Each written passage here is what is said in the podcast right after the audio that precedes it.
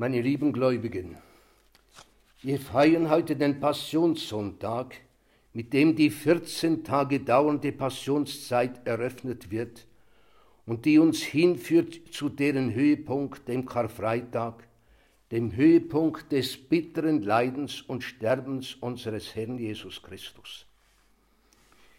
Es war der Karfreitag des Jahres 1974.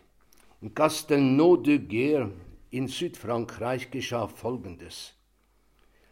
Und zwar ein Ereignis, das von der Polizei untersucht wurde. Ihr Urteil lautete, es hat sich tatsächlich etwas Außergewöhnliches ereignet. In der kleinen Dorfkirche zeigte den etwa 40 zur Anbetung versammelten Gläubigen Christus sein Antlitz. Das berichteten die Gläubigen den Reportern der großen Zeitungen Frankreichs und dem französischen Fernsehen. Kurz vor 18 Uhr kniete Pfarrer François Coquenat vor dem im Ziborium ausgesetzten Allerheiligsten. Zusammen mit seiner Gemeinde gedachte er Schweigen des Todes des Herrn. Als er sich erhob und auf das Ziborium zugehen wollte, das mit einem weißen Schleier verhüllt war, bemerkte er zunächst zwei Augen, dann die Nase, dann das bärtige Kinn und schließlich ein ganzes Gesicht. Er rief laut, er ist es, es ist Christus, kommt ihn zu sehen. Erschrocken drängte sich die Gemeinde um den kleinen Altar.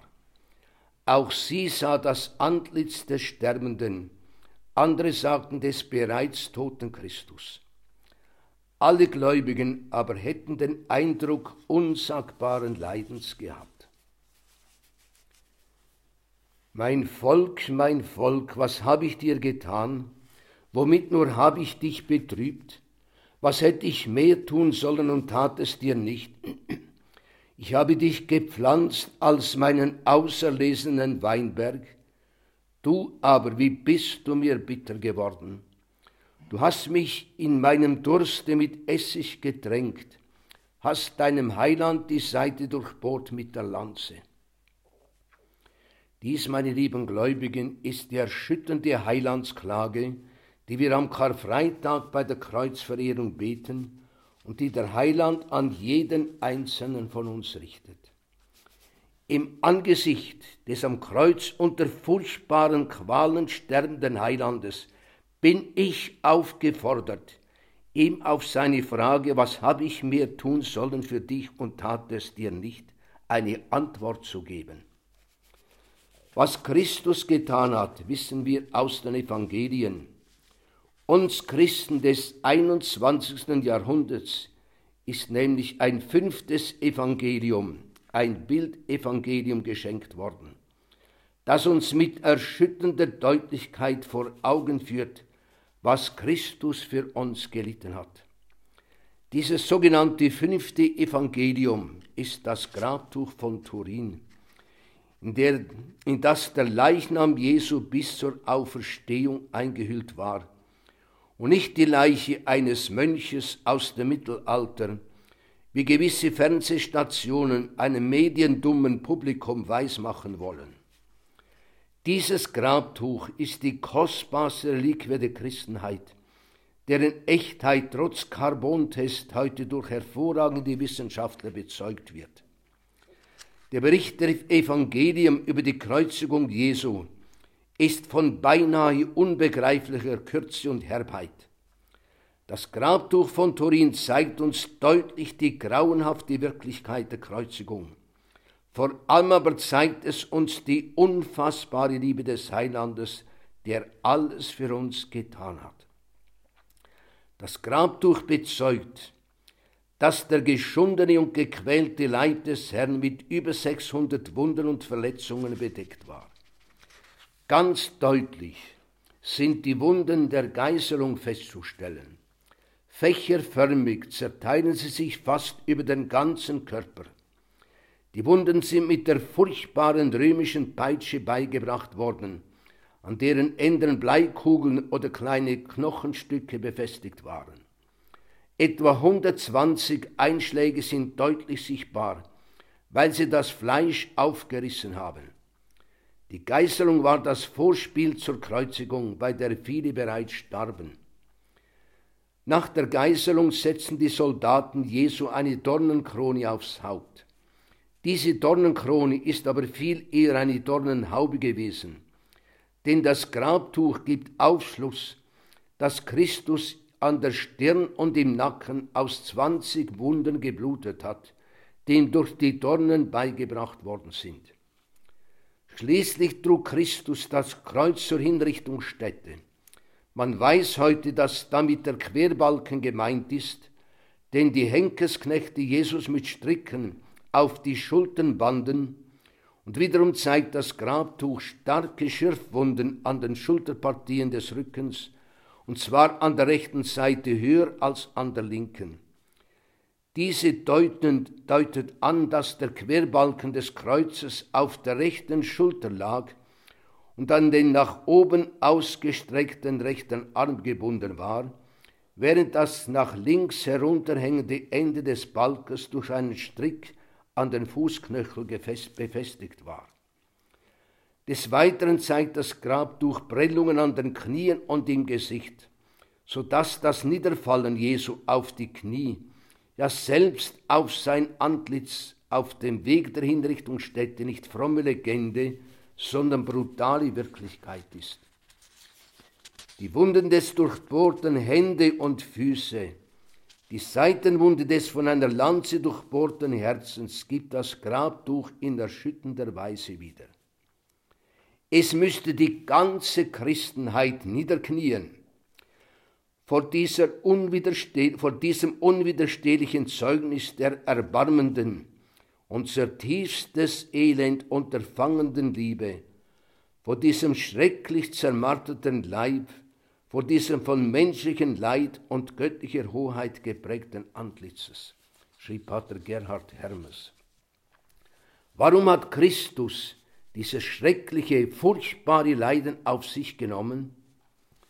Der Prophet Isaias antwortet, er ist verwundet worden wegen unserer Missetaten. Er ist zerschlagen wegen unserer Sünden. Unseres Friedens wegen hat ihn die Züchtigung getroffen, und durch seine Wunden wurden wir geheilt. Wir alle sind wie Schafe abgeirrt, ein jeder wich von seinem Wege. Da legte der Herr auf ihn unser aller Missetaten er ward geopfert, weil er selbst es wollte. So furchtbar ernst, meine lieben Gläubigen, nimmt Gott unsere Sünde, dass er seinen einzigen Sohn nicht geschont, sondern ihn unsere Sünden wegen dieses blutige Opfer bringen ließ. Das Kreuzesopfer Christi führt uns in die Furchtbarkeit der Sünde hinein. Drastisch stellt sie uns vor Augen. Der heilige Paulus spricht vom Mysterium iniquitatis, vom Geheimnis der Bosheit. Seit der ersten Sünde im Paradies türmt sich im Verlaufe der Geschichte der Menschheit ein Gebirge von Bosheit, Hass und Schlechtigkeit auf, das wir nicht abzutragen vermögen.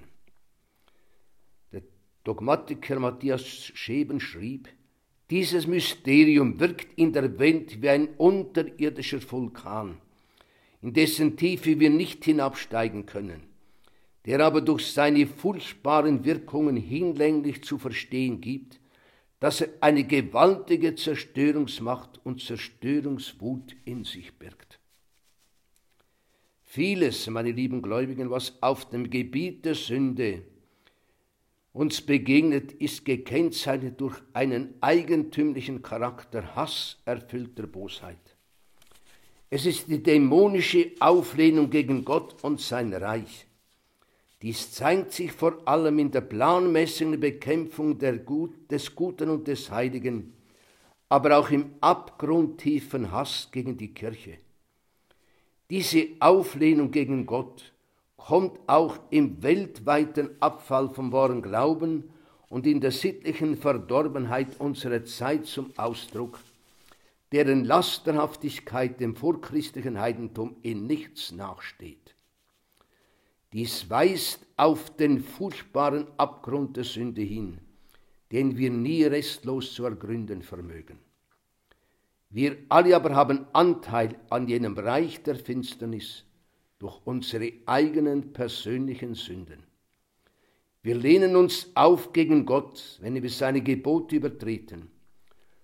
Durch Verachtung, Lieblosigkeit und Hass gegen den Mitmenschen, durch Lüge, Unkeuschheit, Geiz, durch Trägheit in Guten und wie all diese Haupt- und Wurzelsünden heißen, verbünden wir uns mit dem Reich der Finsternis so sehr, dass wir ohne das Opfer Jesu am Kreuz für immer diesen dämonischen und menschenmordenden Reiche angehört hätten.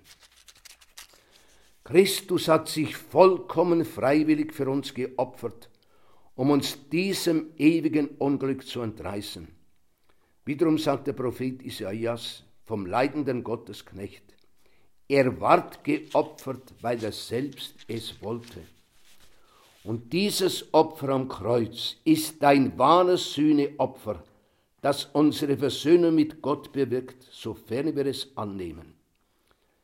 Dieses die Welt erschütternde Opfer schenkt uns aber noch viel mehr, nämlich alle übernatürlichen Güter göttlicher Gnade und Herrlichkeit, ja den Besitz von Gott selbst, worauf wir selbst ohne Sünde von Natur aus keinen Anspruch erheben könnten, schrieb wiederum der Theologe Matthias Scheben. Wir müssen uns aber bewusst sein, dass wir während der Passionszeit und am Karfreitag jenes Opfers gedenken, das Christus zuallererst wegen der unendlichen Verherrlichung Gottes dargebracht hat. Denn aus eigener Kraft hätten wir die Verletzung der Ehrenherrlichkeit Gottes nicht wieder gut machen können. Da Gott gerecht und zugleich barmherzig ist, sandt er seinen Sohn, der jenes vollkommene Opfer stellvertretend für uns darbrachte, das die göttliche Gerechtigkeit verlangen musste. Die göttliche Barmherzigkeit aber ließ Gottes Sohn Mensch werden ließ ihn unsere menschliche Natur annehmen, damit dieses Opfer in wunderbarer und geheimnisvoller Weise auch zu unserem Opfer wurde. Christus, der das Haupt des Menschengeschlechtes ist, hat auch in unserem Namen dieses Opfer dargebracht. So setzt sich das Opfer Christi das zur Ehre und zur Verherrlichung Gottes, aber auch zur Sühne für unsere Sünden dargebracht wurde, fort in allen Gläubigen, die ihre Leiden in der bewussten Nachfolge Christi tragen. Das tun vor allem die Märtyrer, die Blutzeugen, die durch ihr Leiden und Sterben ihrem Haupte Christus am ähnlichsten werden. Dies meint wohl der heilige Apostel Paulus, wenn er schreibt, ich freue mich nun der Leiden für euch, und will an meinem Fleisch ergänzen, was an den Leiden Christi noch fehlt für seinen Leib.